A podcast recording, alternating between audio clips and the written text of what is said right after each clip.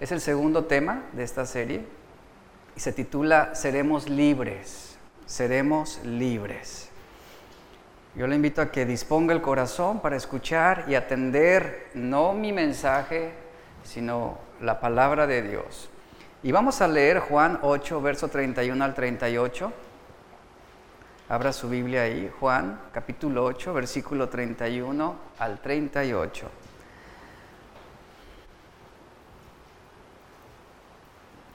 Dice, dijo entonces Jesús a los judíos que habían creído en él, si vosotros permaneciereis en mi palabra, seréis verdaderamente mis discípulos y conoceréis la verdad y la verdad os hará libres.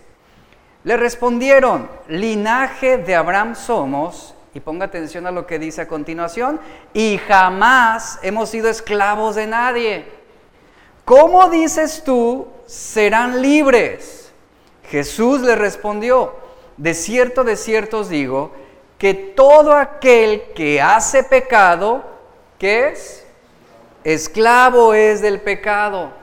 Y el esclavo no queda en la casa para siempre, el hijo sí queda para siempre. Así que si el hijo os libertare, seréis verdaderamente libres.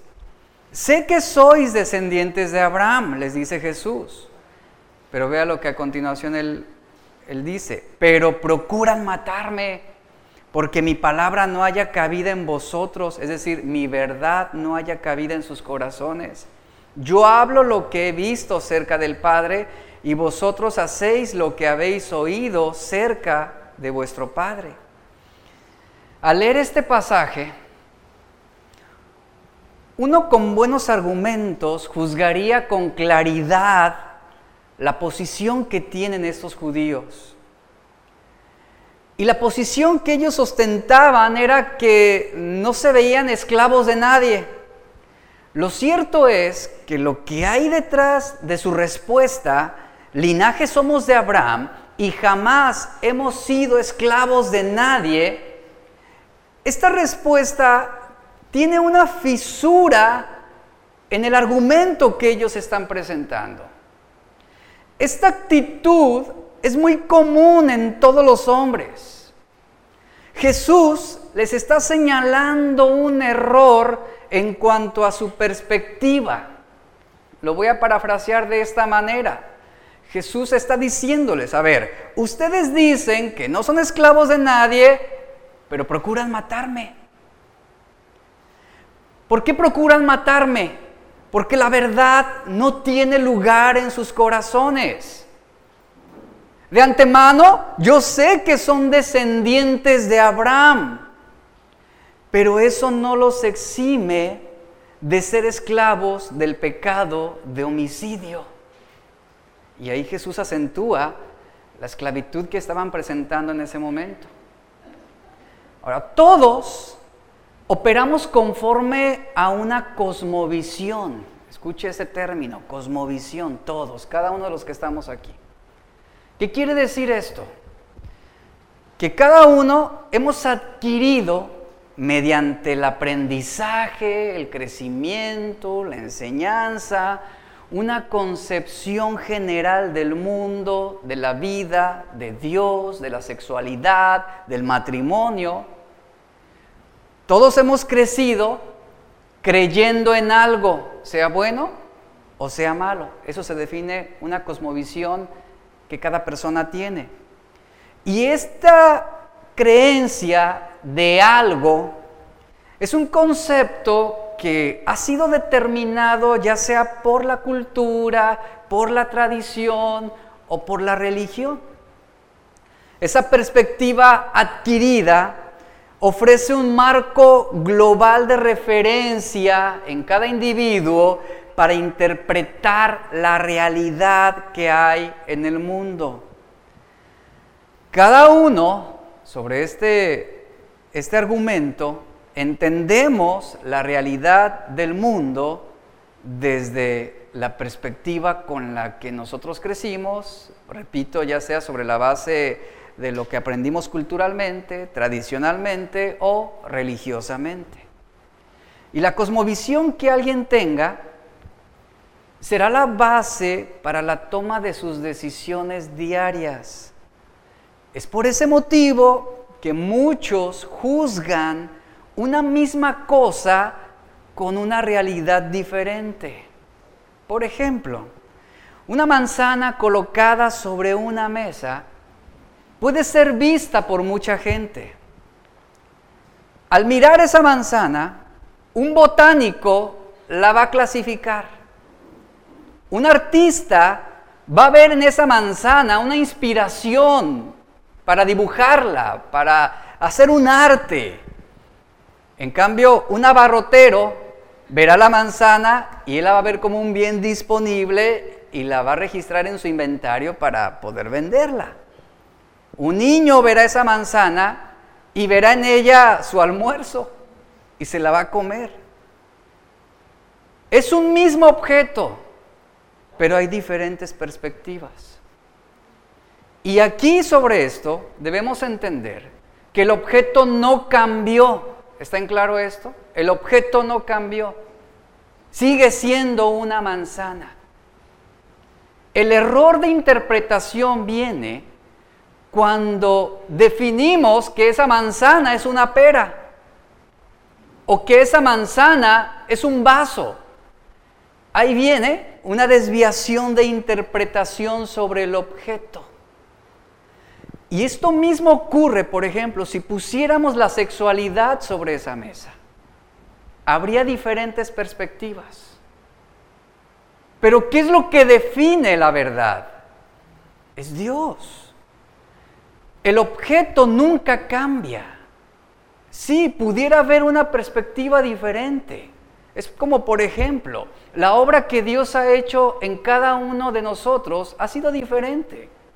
Dios ha actuado a lo mejor en la vida de alguno a través de la borrachera, otro a través del cigarro, otro a través de, de la inmoralidad, de la idolatría, pero la verdad no cambia.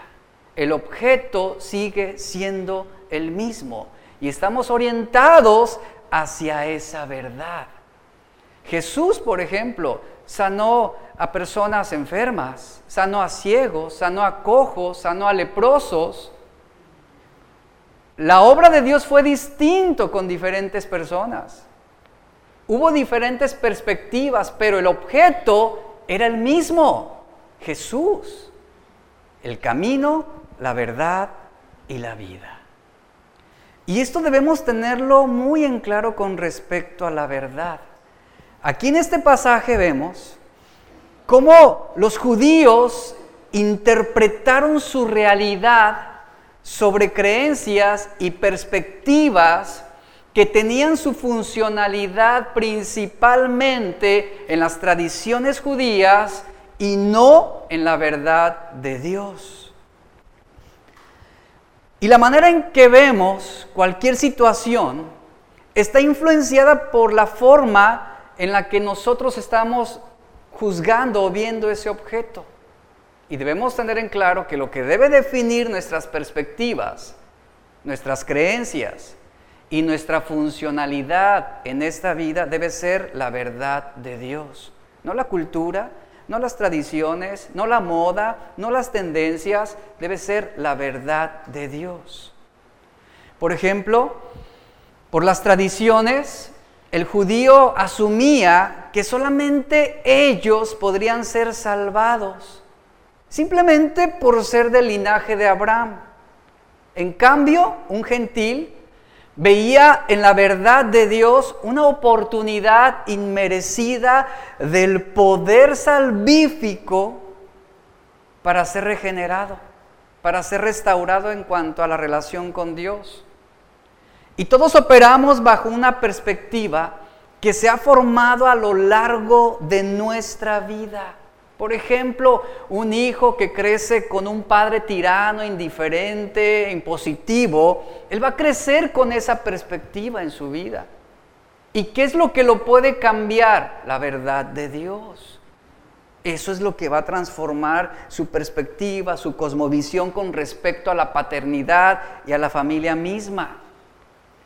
Y esto es lo que se forma a lo largo de nuestra vida. Por eso cuando venimos a la palabra de Dios, cuando venimos a Cristo, viene una transformación no solamente espiritual, sino también a través de nuestra manera de sentir, de pensar y de concebir la vida, el mundo y lo que hay en, el universo.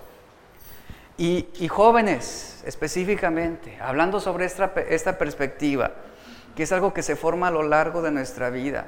Debemos tener mucho cuidado con la influencia que se está recibiendo de las escuelas, con la influencia que se está recibiendo de la universidad, de la cultura, de ciertos grupos religiosos, de cantantes, de actores, de series de televisión, de lo que estás viendo, lo que estás escuchando. ¿Por qué razón? Porque todo esto en conjunto va a contribuir para que tú formes una perspectiva y esa perspectiva o puede acercarte o alejarte a la visión bíblica. ¿De qué va a depender? Va a depender de cuánto tu mente haya sido impactada por la palabra de Dios. La cosmovisión, la cultura y la experiencia juegan un papel importante en la experiencia del hombre y aporta elementos de juicio para interpretar la palabra de Dios. La gran cantidad de confesiones religiosas que hay en el mundo, vamos solamente a hablar del mundo cristiano, esa cantidad de confesiones religiosas del mundo cristiano son una evidencia de la cantidad de interpretaciones que se le están dando a la verdad de Dios. Por ejemplo, ante la cruz de Cristo se derivan varias interpretaciones. Está, por ejemplo, el cristiano que afirma que Jesús murió en la cruz para hacernos prósperos económicamente. Y está otro cristiano que ve en la sangre de Jesús una protección supersticiosa y por eso invoca la sangre para proteger y cubrir su casa, su perro, su auto y hasta para expulsar demonios. Y luego se levanta por allá otro cristiano que se para frente a la cruz de Cristo interpretando que Jesús murió clavado para hacernos dioses como Él. Diferentes perspectivas. ¿Por qué? Porque se cambió el objeto. Es lo que sucede. Y es lo que pasa con muchas iglesias cristianas. El autor de Hebreos dice en el capítulo 9, verso 25 y 26, él dice, se presentó una vez para siempre por el sacrificio de sí mismo para quitar de en medio el pecado. Esa es la perspectiva bíblica correcta acerca de la cruz de Cristo. Quitó el pecado de en medio. Y lamentablemente hay muchos que asumen una interpretación de Dios sin ninguna eh, presuposición, interpretan a Dios desde una perspectiva emocional, humana, racional, pero desde la perspectiva cristiana, conocer lo que Dios dice, su verdad, juega un papel importante en la vida de todo ser humano. La actividad interpretativa ha motivado al ser humano a tomar decisiones que lo afectaron en el pasado y que tendrán consecuencias en su futuro. A través de la historia vemos cómo las interpretaciones o muchas interpretaciones de la sociedad estaban asociadas a la forma de pensar y actuar de los hombres. Es decir, esas actividades estaban determinadas por la forma como los hombres concebían a sus dioses, a sus deidades pero además cómo ellos se veían delante de sus dioses. Y sobre eso generaban su propio dogma, su propia fe. El pensamiento y conducta de la gente reflejaba lo que ellos creían acerca de sus dioses. Y sabe, esto lamentablemente ha mermado la fe cristiana porque hoy muchos que profesan el cristianismo se plantan frente a Dios formándolo a su imagen y semejanza, meramente humana, y generan un pensamiento y una idea de Dios alejada de la verdad bíblica, alejada de lo que Dios mismo ha revelado sobre sí. Y ahí está el hombre forjando un pensamiento y una conducta que refleja solamente sus sentimientos y sus emociones acerca de lo que ellos quieren que sea Dios.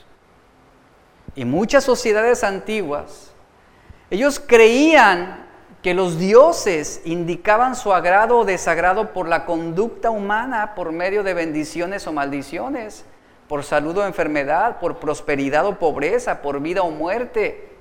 Esa es la idea que el hombre tiene con respecto aún a Dios, alejándose de, de, lo que realmente la Biblia dice. Es decir, que vemos a Dios como nosotros queremos o como nosotros pensamos de Él, no como la Biblia lo está señalando.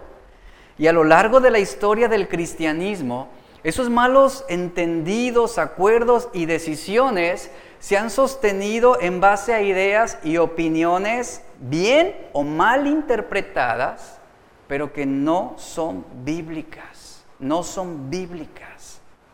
Esas interpretaciones tienen fundamentos preestablecidos por la perspectiva, por la cultura, por las tradiciones, por las emociones y la experiencia de una persona. ¿Cuál es la perspectiva correcta? Bueno, como lo mencioné, todos interpretamos la vida de manera autónoma y reaccionamos ante la misma. De ahí que nunca vas a encontrar a dos personas con exactamente la misma perspectiva sobre algo. Eso es una, una realidad. Por ejemplo, cada persona piensa y actúa conforme a una perspectiva, conforme a lo que sus sentidos le dictan, le, muestran. Y esa perspectiva va a relucir en nuestra manera de vivir. Y en ese sentido, si observamos, fíjese, si observamos cómo están viviendo los demás, cómo hablan los demás, qué es lo que compran, cómo se visten, cómo tratan a su pareja, cómo tratan a sus hijos, qué es lo que ven en televisión, qué va a suceder. Podemos ver lo que se esconde detrás de nuestras acciones. ¿Cuántas veces no nos dejamos llevar por lo que otros ven? Vemos que tal o cual serie ahorita es el top 10 en Netflix y que decimos, hay que verla porque todos la están viendo. Y si usted fue uno de esos padres que permitió que en su televisión sus hijos proyectaran esa serie del juego del calamar, usted, usted mismo está contribuyendo a debilitar su propia familia. ¿Por qué lo hizo? Porque todos los demás lo hacen, porque todos es lo que están viendo, porque está en opinión pública, por eso lo hacemos. ¿Y ve cómo adoptamos una perspectiva fácilmente? No es bíblico, no es correcto, no es sano, pero lo hicimos. Porque, ¿Por qué? Porque adquirimos la perspectiva del amigo, del compañero, de la sociedad, del grupo. Y lo hicimos para agradarlos a ellos, no para agradar a Dios. Ahora, ¿qué sucedería? Supongamos esto. ¿Qué sucedería si Dios dejara de existir? Es una suposición. ¿Sabe qué sucedería? Que toda conducta humana sería permisible. Todo sería permisible. Si Dios no existe, entonces todo es permitido. Y así es como vive el hombre actualmente. Lleva su vida como si Dios no existiera. Y esta es una tesis muy popular en nuestra sociedad actual. Si no hay Dios en los cielos, entonces no puede haber una verdad sobre la tierra que me pueda gobernar. Ya que todas mis acciones, sin importar cómo haya decidido vivir, no tendrán en lo absoluto ninguna consecuencia. Entonces, ¿qué hago? Pues me entrego a toda clase de placeres, a toda clase de libertades, rompo las reglas, violo los mandamientos, porque no hay a uno a quien yo tenga que rendirle cuentas. Un mundo, un mundo sin Dios sería un mundo donde todo es permitido. ¿Y sabe? Este es el concepto que el mundo entiende por libertad. Este es el concepto que los jóvenes actualmente entienden por libertad. Y no es así. Es imposible formar un sistema filosófico perfecto para determinar la realidad sobre lo bueno y lo malo, sobre la filosofía humana, sobre el pensamiento humano, sobre el humanismo. Este ha sido el intento de atisbar sobre los puntos ciegos que aquejan a la humanidad. Es lo que el hombre ha procurado, establecer un sistema filosófico que brinde las respuestas que el hombre necesita, pero alejado de la verdad. Y por ese motivo, por ese alejamiento a la verdad, han surgido filosofías interminables que buscan la verdad a través del razonamiento. Han surgido cosmovisiones interminables, que son aquellas creencias que una persona tiene para interpretar al mundo. Han surgido sistemas religiosos. ¿Cuántas religiones no hay en el mundo? Sistemas religiosos interminables que intentan emparentar la creencia del hombre con la voluntad divina. Y esto no puede ser posible.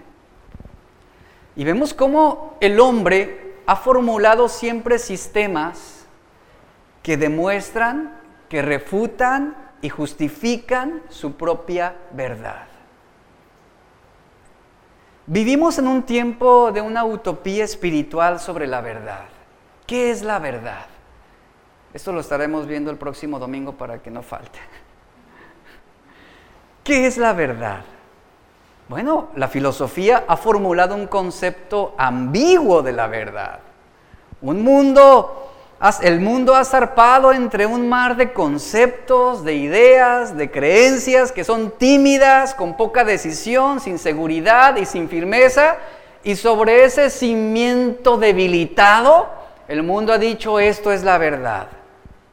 Y esa inseguridad sobre la verdad ha traído vergüenza a la condición del hombre. Porque el hombre se vuelve cada vez peor. Toda la cultura, toda la filosofía, todo el arte, toda la música, toda la literatura, toda la sexualidad, la educación, la teología humanista han caído en denigración por el rechazo a la verdad de Dios. Muchos matrimonios han colapsado por el rechazo a la verdad de Dios. Y el desprecio de la verdad que ha producido en la sociedad actual. Ese desprecio de la verdad ha resultado en un perjuicio social, cultural, familiar y religioso. Y progresivamente se han perdido todas las cualidades que los distinguían originalmente. Por ejemplo, la familia se ha degenerado. La sexualidad se ha degenerado. La identidad del hombre y la mujer se han degenerado. Como decía un escritor, nos estamos convirtiendo en algo peor de lo que éramos, como consecuencia del alejamiento de la verdad de Dios.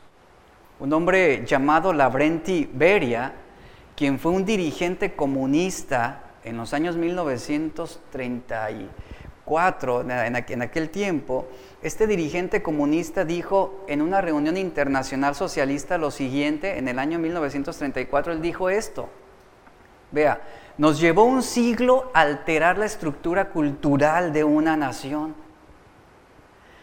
Con los medios que tenemos, ahora se puede cambiar en cinco años.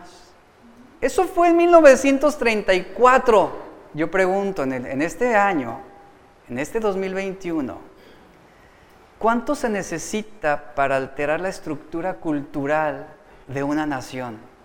A través del Internet, a través de los medios de comunicación, a través de las series de televisión, a través de los cantantes, a través de las películas. ¿Cuánto tiempo? ¿Sabe? Cuestión de horas. En cuestión de horas podemos recibir ese bombardeo, esa influencia que va a cambiar nuestra estructura con respecto a la verdad de Dios. Por eso es importante que aprendamos a discernir, que aprendamos a mantenernos cercanos a la verdad. Y a partir, dice la historia, que a partir de la segunda mitad del siglo XX, comenzó una escalada de ataques a la estructura social y familiar de todo el mundo, con periódicas revoluciones culturales y tecnológicas que tenían como fin principal destruir, destruir los ideales morales, familiares y espirituales. Y pregunto, ¿y han tenido éxito? Lo están teniendo. Definitivamente esto se está expandiendo. ¿Por qué motivo? Porque la iglesia, lejos de presentar esa entereza, esa firmeza, ese carácter, la iglesia está cediendo. La iglesia se está mostrando tímida, está comprometiendo la verdad, está cediendo, está ajustándola, está moldeando esa verdad a los esquemas que el mundo mismo está estableciendo. Ahora, esto se le hace alarmante. Escuche lo siguiente, por favor. Según estudios realizados en España, un niño español ve en una semana un promedio de 670 homicidios, 848 peleas, 420 tiroteos, lo que representa 1953 actos violentos. En Estados Unidos, los niños entre 2 a 6 años de edad ven anualmente 300 mil comerciales que están moldeando sus gustos y sus hábitos. Y ven 18 mil asesinatos que afectan irreversiblemente el carácter y la sensibilidad del niño, produciendo efectos negativos y agresivos. Y desde niños, vea, desde niños se van formando esa cosmovisión. Pero aún y con todo esto, todavía nos atrevemos a decir que no somos esclavos de nadie. Que no somos esclavos de nadie. ¿Cuántas veces no hemos visto en estos días las típicas fiestas infantiles con el esquema del juego del calamar. Fiestas infantiles, ¿qué se les está enseñando a nuestros hijos? Y pregunto, ¿no somos esclavos de nadie? Jesús dijo en Juan 8:31, dijo entonces Jesús a los judíos que habían creído en él, si vosotros permaneciereis en mi palabra, serán verdaderamente mis discípulos el pensamiento central de la, religión es el siguiente, nosotros tenemos la verdad. Y usted va con cada religión y le dicen, yo, nosotros somos los que ostentamos la verdad. Lo cierto es que muchos buscan en la verdad un carácter esquemático que nos haga encontrarnos con nosotros mismos, que nos haga sentirnos satisfechos, complacidos. Pero debemos entender que la verdad no es selectiva. Dios no dispuso su verdad para que sea aceptada desde un punto de vista cultural, tradicional o desde un, o desde un punto de vista del hombre y de sus necesidades. No. Dios estableció la verdad de una manera absoluta para que nosotros moldemos nuestra vida, nuestro carácter al punto de vista divino y a las exigencias que Dios mismo ha preestablecido. Eso es lo que define nuestro carácter cristiano, la verdad de Dios. Este vocablo permaneceréis, que leemos aquí, es un vocablo griego que quiere decir mantener un estado inmóvil a pesar de las circunstancias. Que aquellos que verdaderamente han creído están inseparablemente enlazados a Cristo en todas las áreas de su vida. ¿Por qué permanecemos? Permanecemos porque dependemos de su gracia. Y esto es una evidencia de salvación. Es una evidencia de regeneración espiritual. Como bien lo dice en Primera de Juan 2:19, salieron de nosotros y qué dice? Pero no eran de nosotros, porque si hubieran sido de nosotros, habrían permanecido con nosotros. Es decir, habían permanecido en la verdad. Es decir, personas con fe genuina, es lo que Jesús enseña, van a permanecer. No se van a retirar. No abandonarán la verdad. Por eso Jesús dice, si vosotros permaneciereis en mi palabra, esa es la condición de la naturaleza espiritual. serán verdaderamente mis discípulos. Este es el carácter de la naturaleza espiritual. Permanecer y ser. En Juan 14, 15 Jesús dijo, si me amáis, guardad mis mandamientos. Primera de Juan 3:24 dice, pero sé, eh, perdón, eh, de Juan 3:24 dice, y el que guarda sus mandamientos, ¿qué hace? Permanece en Dios y Dios en él. Santiago 1:22, pero sed hacedores de la palabra y no tan solamente oidores, engañándoos a vosotros mismos. Vea lo que dice, no tan solo oidores. Esta palabra fue usada en la literatura griega para aquellos que asistían a cátedras, pero que nunca se comprometían con el mensaje. Y Jesús está diciendo en Juan 8:32, y conocerán la verdad. ¿Y qué hará esa verdad? Nos dará libertad. Esa verdad nos hará libres. No conoceremos la verdad por medio de ideas en las que, en las que la representamos mentalmente.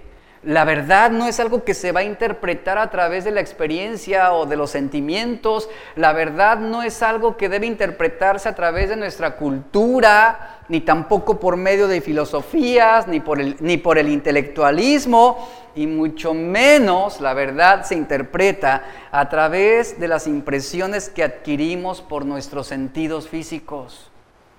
Y el mundo habla de esta verdad. El mundo habla de una verdad sin valor y sin personalidad.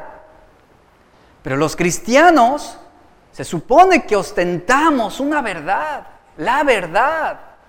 Y los cristianos ostentan la verdad que muchas veces no comprenden con exactitud, que muchas veces no entienden, que muchas veces cuestionan.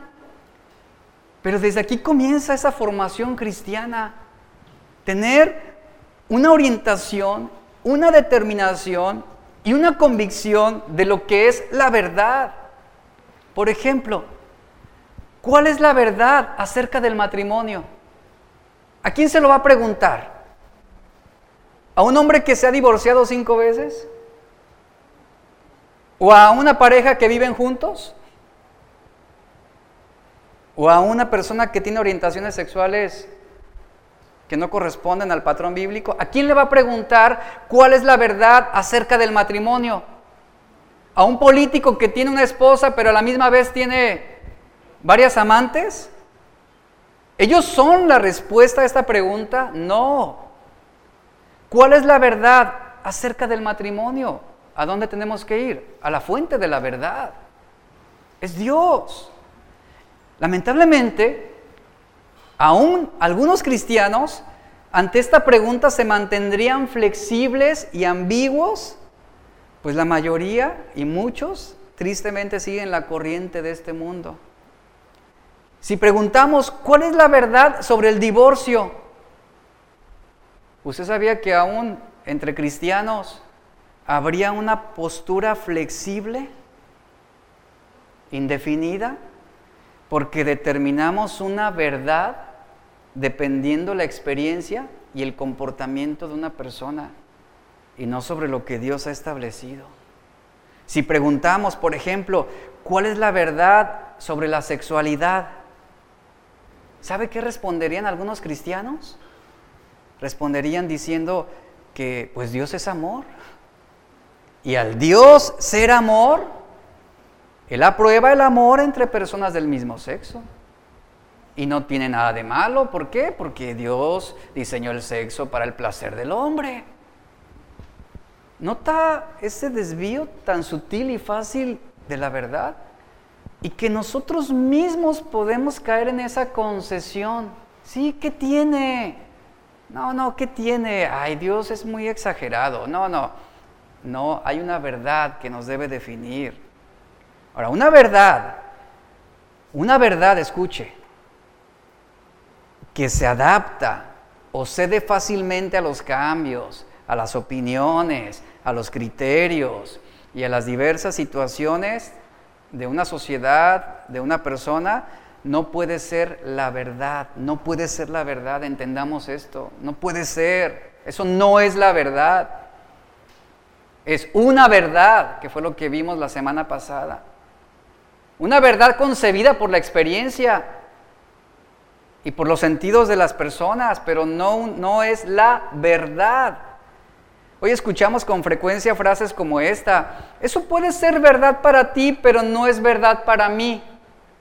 Lo cierto es que hay una verdad absoluta, una verdad que se define, esa verdad absoluta se define en tres partes, es objetiva, universal y constante. Repito, objetiva, universal y constante. ¿Qué significa esto? Al ser una verdad objetiva, significa que aplica en todas partes. Al ser una verdad universal, aplica para todas las personas indistintamente de su lengua o cultura o tradición. Aplica para todos. Al ser una verdad constante, aplica en todos los tiempos. Así es la verdad de Dios. Así es la verdad de Dios, objetiva, universal, constante. Por ejemplo, ¿cuál es la verdad sobre Dios? Amarás a Dios, ¿qué? Sobre todas las cosas. ¿Cuál es la verdad sobre los hijos? Honrarán a su padre y a su madre. ¿Cuál es la verdad sobre la vida? No matarás. ¿Cuál es la verdad en el matrimonio? No adulterarás. ¿Cuál es la verdad sobre el prójimo? no dirás falso testimonio. ¿Cuál es la verdad sobre los bienes ajenos? No robarás. ¿Cuál es la verdad sobre el divorcio? Que lo que Dios ha unido, no lo separe el hombre. Esa es la verdad. Una verdad que por obvias razones se contrapone a los esquemas del mundo. Pero, ¿a quién vamos a seguir?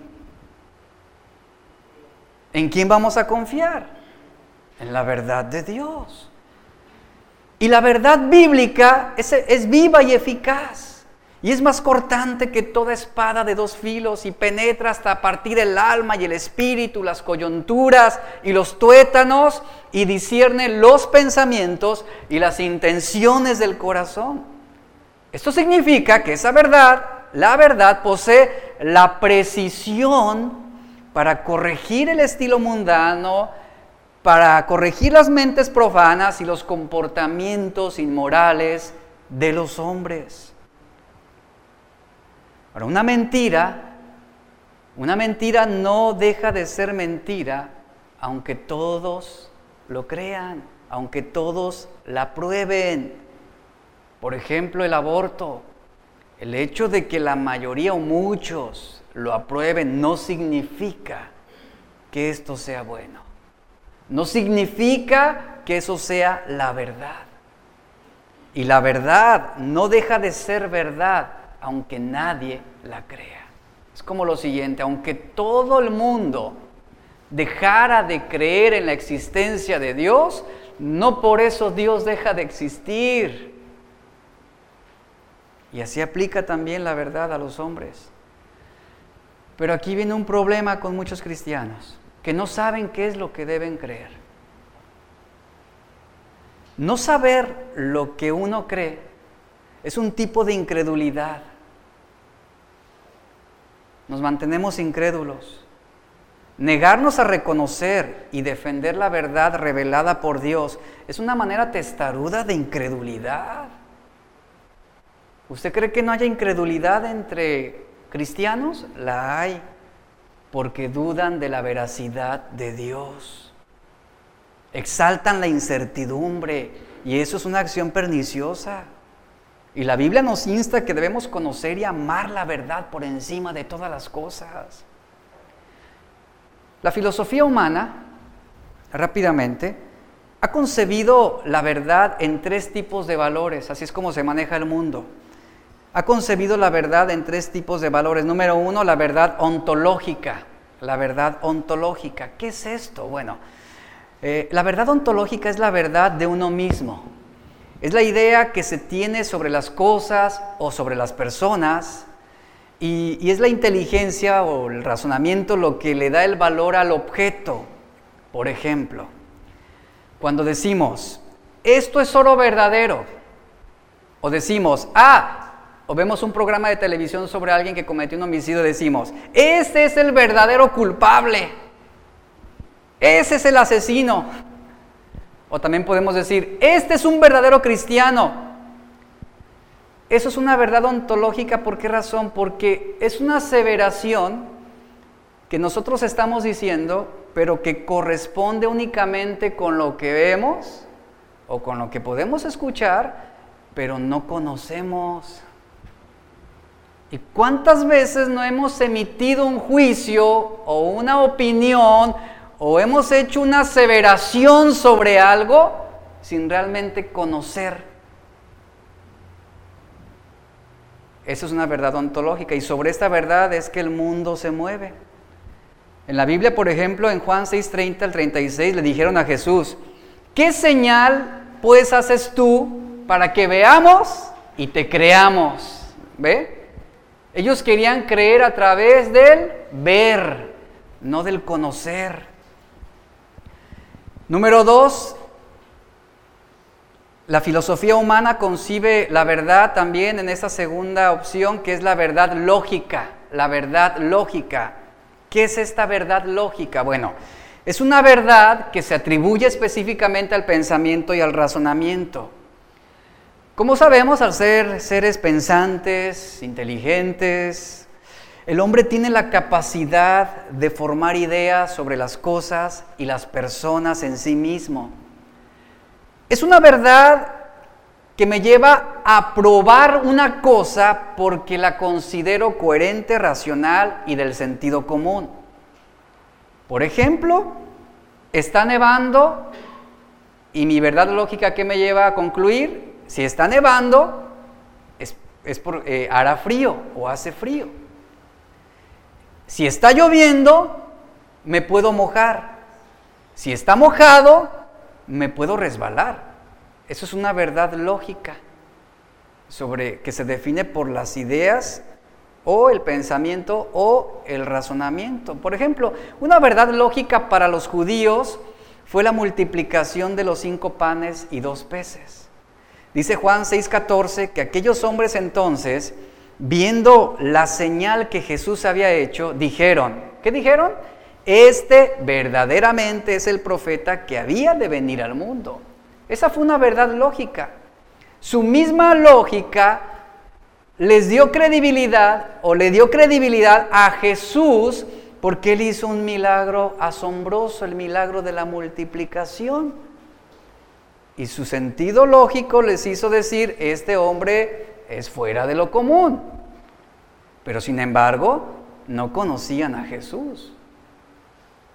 Número tres, está la verdad moral, la verdad moral. Esta verdad moral es la relación de conformidad entre mi palabra y mi pensamiento, entre lo que yo digo y lo que estoy pensando. Por ejemplo, si yo estoy consciente de que rompí un plato y lo reconozco, mi palabra es verdadera. Pero si yo estoy consciente de que rompí un plato y no lo reconozco, mi palabra no es verdadera. Si en cambio yo soy consciente de que tomé algo que no me pertenece y digo que no, que yo no fui, entonces mi palabra no es verdadera. ¿Por qué no es verdadera?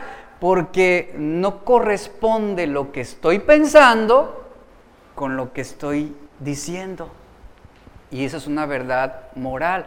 Y, sobre, sobre esto, por ejemplo, los fariseos mostraron esa verdad moral en Jesús también. En, en Juan 6:42 decían, ¿no es este Jesús el hijo de José cuyo padre y madre nosotros conocemos?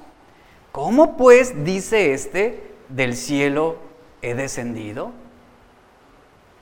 Ellos se quedaron nada más con ese aspecto de Jesús y les costó trabajo realmente reconocerlo como el Mesías.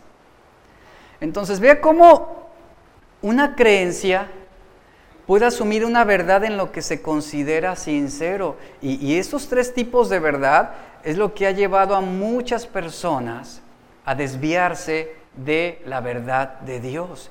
Esa verdad ontológica, esa verdad lógica, esa verdad moral, ha llevado a muchos aún a negar la existencia de Dios. ¿Por qué? Porque dicen, no veo a Dios.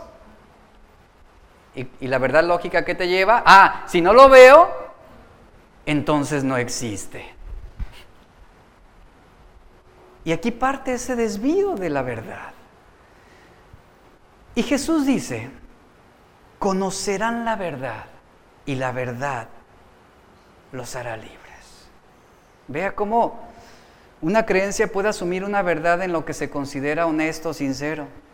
Por ejemplo, el misticismo por medio de la hipnosis ha creado una verdad que muchos siguen.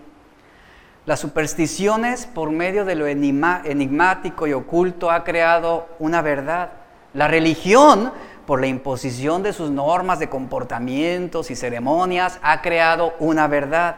Los gobiernos han erigido su propia verdad por medio de la legislación y las culturas han concebido su verdad por medio de sus costumbres. Pero seremos libres, dice Jesús. La verdad que hará, la verdad nos hará libres.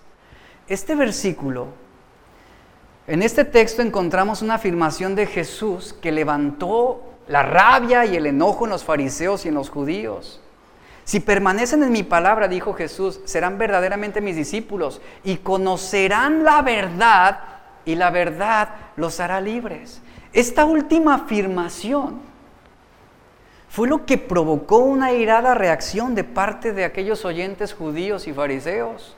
Y eso generó una discusión entre Jesús y estos hombres sobre la afirmación de que la verdad los haría libres. Y ellos decían, ¿Cómo nos dices que vamos a ser libres si no somos esclavos de nadie? ¿De qué vamos a ser libres? Y aquí entra esta pregunta muy interesante sobre la cual ya vamos a aterrizar este mensaje. Y es lo siguiente. ¿Cómo se utiliza hoy el término libertad? ¿Qué es la perspectiva que tenemos de libertad actualmente? ¿Qué quiere decir cuando la gente, por ejemplo, los jóvenes, hablan de libertad? El punto de partida bíblico de libertad conlleva la responsabilidad de la verdad. Repito esto, el punto de partida bíblico de libertad conlleva la responsabilidad de la verdad. ¿Qué significa esto? Que no puede haber verdadera libertad si no se conoce la verdad. Es lo que Jesús está diciendo. La gente quiere libertad. Pero ¿cuál es su perspectiva de libertad? ¿Saben cuál es? Pensando que libertad es vivir sin control, sin restricciones, sin leyes, sin reglas. Libertad en relación al gobierno es lo que muchos quieren. Libertad en relación a la sexualidad, con respecto a la iglesia y aún libertad con respecto a Dios. Es decir, Quieren vivir sin control, sin restricción, sin dar cuentas absolutamente a nadie. Y las personas incluso, incluso desean libertad frente a sí mismos. Libertad de elección, libertad de actuación, libertad para hacer con su vida lo que les plazca. Pero bueno, vamos a ver esto. A ver, Dios creó al hombre libre, ¿cierto? Dios creó al hombre libre. Dice la Biblia que Dios dijo al hombre, de todo árbol del huerto podrás comer. Ahí está el carácter de libertad. Eres libre para comer de cualquier árbol del huerto. Tú puedes comer, pero luego viene una condición. Pero del árbol del conocimiento del bien y del mal no comerás. ¿Y sabe? Una mente no bíblica dirá, ahí ya hay restricción. Ahí ya se impuso un control. No, no es así, vamos a verlo ahorita.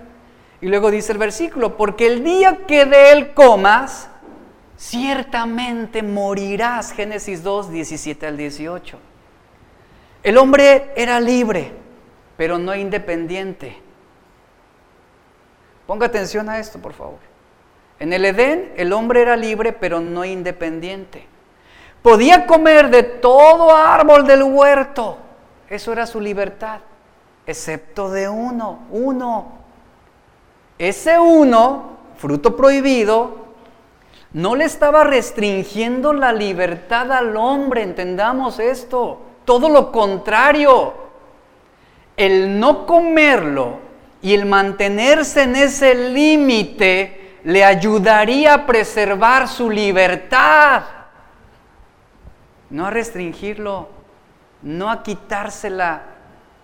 Y así es como entra la perspectiva del pecado acerca de la libertad que tenemos ahora en Cristo. Creemos que los mandamientos de Dios nos restringe la libertad, nos restringe de ser libres. No es así. Lo que hace la ley de Dios, lo que hace el mandamiento de Dios es que, que si nosotros lo obedecemos, ¿qué hará? Nos ayudará a preservar la libertad. Eso es lo que hace.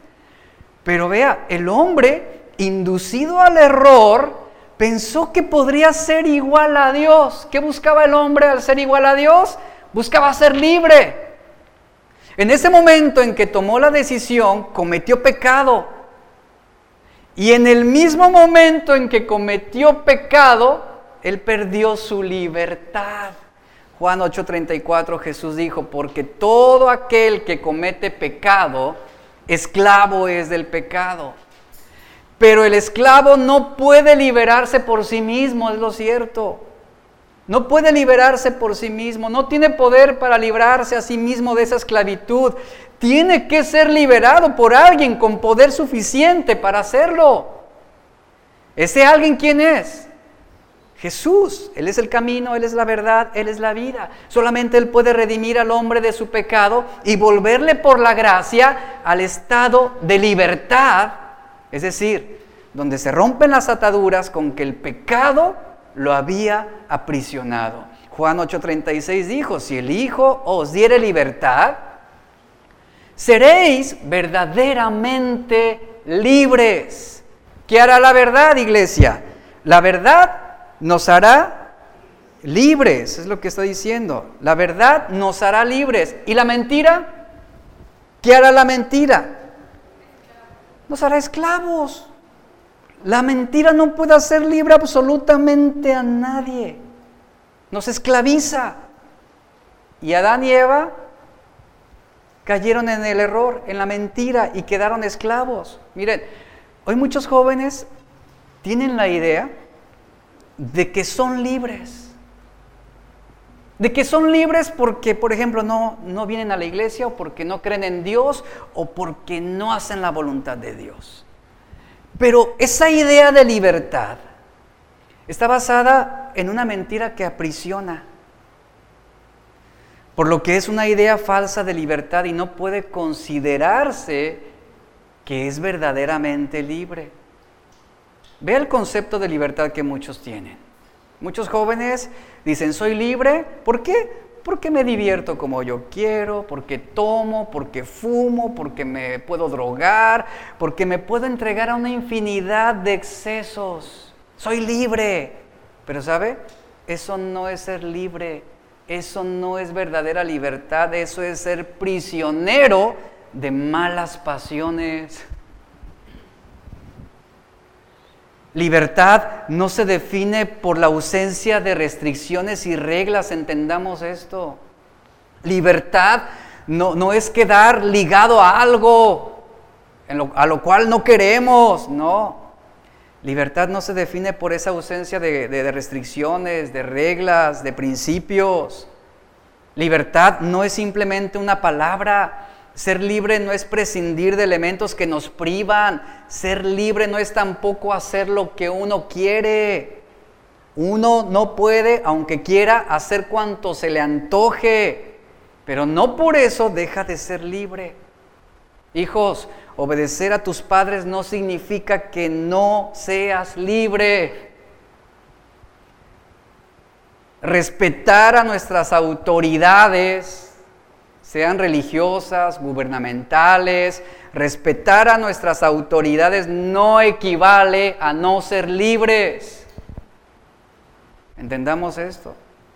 El hombre es libre, pero no independiente, es lo que vemos en el Edén. Es decir, que en el caso de Adán y Eva necesitaban, de, en este caso, de Dios para subsistir. Y en el caso de nosotros necesitamos, por ejemplo, de otras personas para vivir, incluso para subsistir.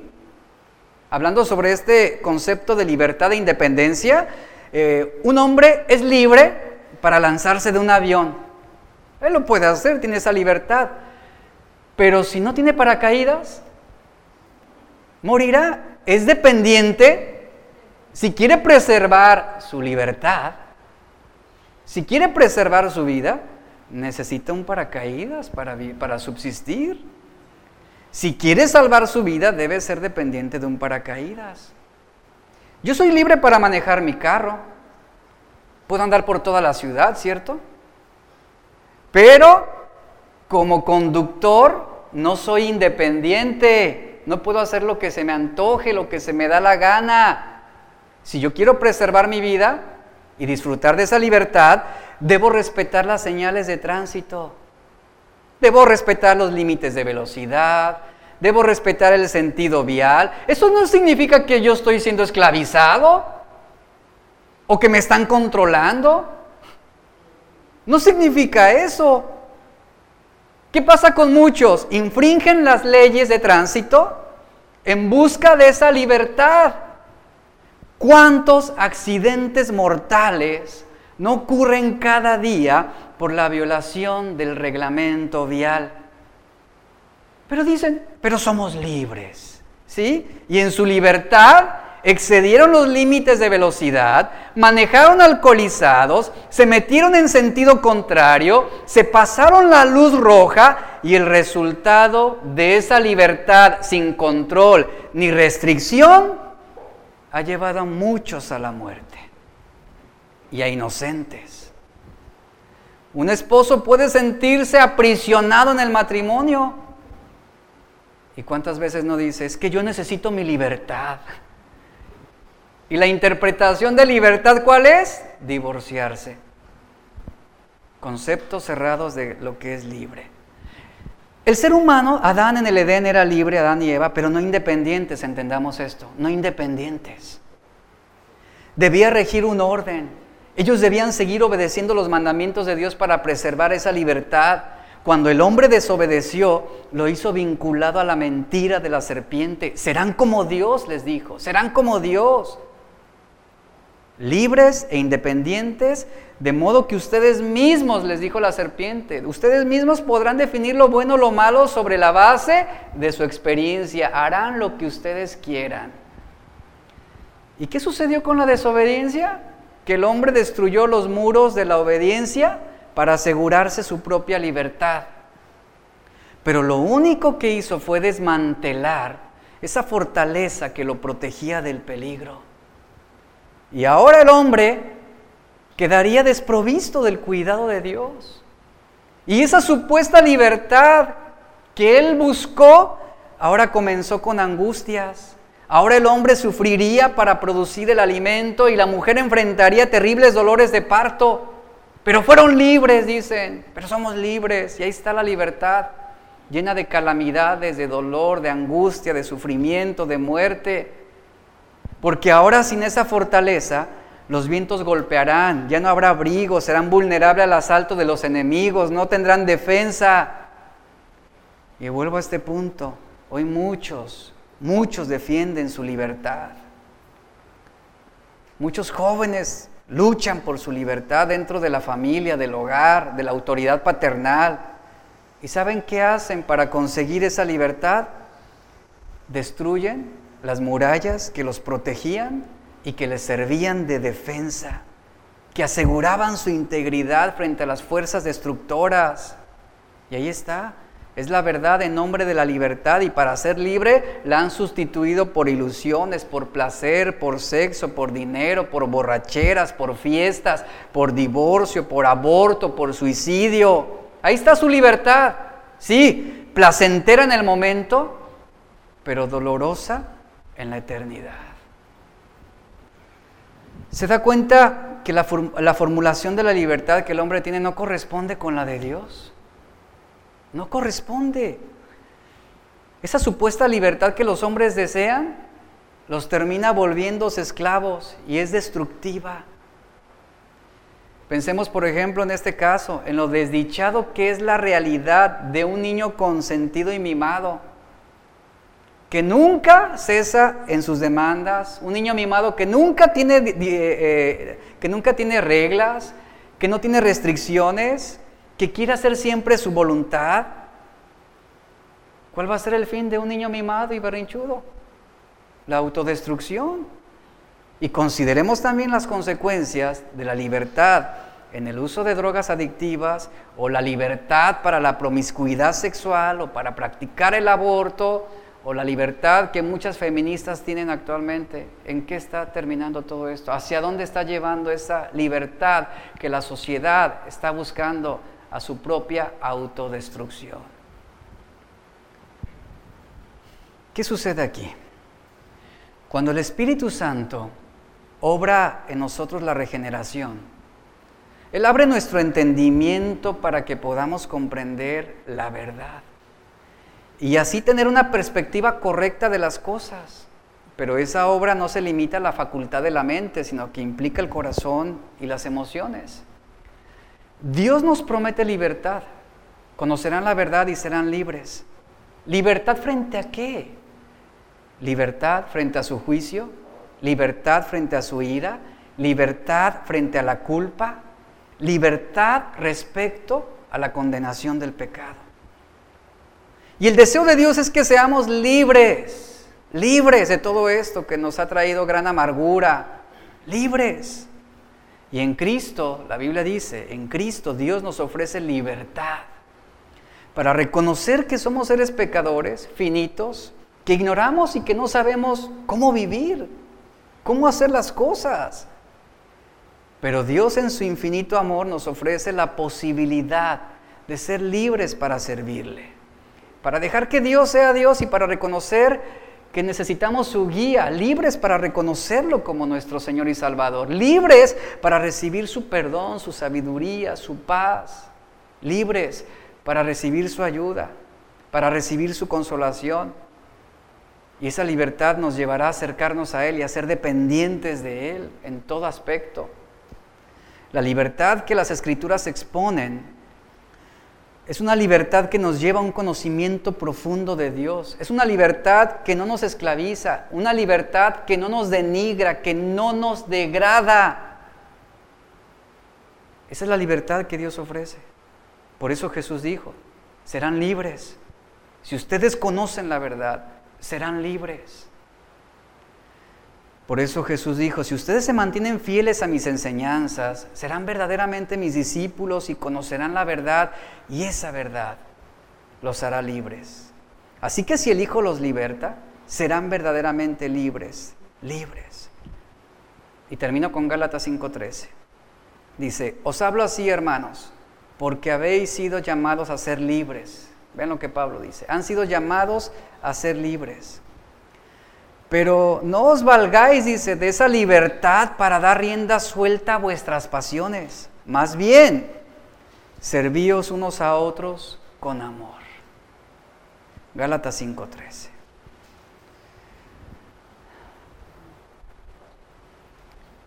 Y en esta libertad que Cristo da es que encontramos realmente esa plenitud en el propósito de Dios. Y saben, esa plenitud en esa libertad va a derivar en amor, y en servicio a Dios y asimismo en amor y en servicio a los demás y en respeto a los demás. Realmente, ¿cuántos se consideran libres en Cristo?